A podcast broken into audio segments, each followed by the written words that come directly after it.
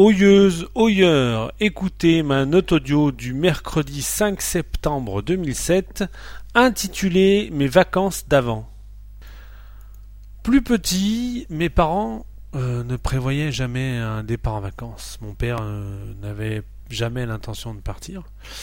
Et puis on ne sait pas ce qui se passait euh, pendant les deux mois de l'été, mais un jour il rentrait et il disait à ma mère Allez Nicole, fais les valises, on part. Ce moment-là, les yeux de ma mère s'allumaient. Elle savait que l'argent ne suffirait pas. Elle se doutait que la vieille R12 break bleu ciel allait avoir du mal à parcourir les kilomètres qu'on allait lui demander, mais tant pis. Elle remplissait les sacs, nous préparait un petit nid douillet dans la voiture euh, pour qu'on soit confortablement installé. Et deux heures plus tard, on partait pour l'île de Noirmoutier. Pour mon frère et moi, ben, c'était du bonheur. Pendant trois semaines au moins, on allait vivre euh, complètement différemment, pratiquement nus toute la journée avec nos cousins et puis nos copains qu'on retrouvait d'une année sur l'autre. Et là-bas, près de l'océan, moi, je, respirais, moi, l'asthmatique, euh, c'était euh, la seule période de l'année où je respirais sans problème et où je pouvais faire des efforts. Le seul mauvais moment quotidien de la journée était bien les repas. Puisqu'il fallait tout arrêter, euh, tout ce qu'on était en train de faire avec les copains, et puis passer à table. Alors je voulais vous parler de ces départs en vacances pour souligner à quel point les habitudes ont changé.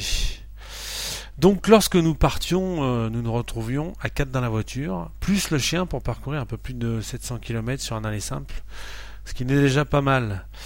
Euh, mes parents ne prenaient jamais l'autoroute. Il faut dire qu'à l'époque, euh, bah, il n'y en avait pas beaucoup. D'ailleurs, ma mère retourne très régulièrement sur l'île et elle ne prend toujours pas l'autoroute. Elle a gardé cette vieille habitude. On mettait euh, environ une douzaine d'heures pour faire le parcours. On s'arrêtait de temps en temps, mais mon père, qui fumait des gitanes de maïs sans filtre, euh, ne passait pas son temps à s'arrêter pour en griller une. Non, non, monsieur.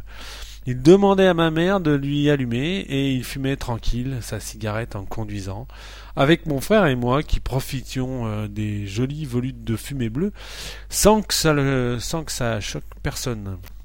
Et la gitane maïs, je peux vous dire que ça envoie du gros, surtout pour des mômes. Et quand il avait soif, il demandait à sa compagne de lui ouvrir, devinez quoi? Eh ben une bière, une vraie bière avec de l'alcool dedans. Il la sifflait tranquille au volant de sa vieille douze avec le sourire aux lèvres, en pensant aux vacances, euh, aux vacances. En douze heures, il avait le temps d'en vider pas mal des canettes. Et devinez ce qu'il faisait avec sa canette une fois vidée ben, il ouvrait la fenêtre et la jetait dans le fossé, tout simplement. En parlant de ses souvenirs avec euh, ma compagne, pour qui le père faisait exactement la même chose, nous sommes dit quand même que les choses avaient bien changé, parce que tous ces gestes sont devenus pour nous très très choquants.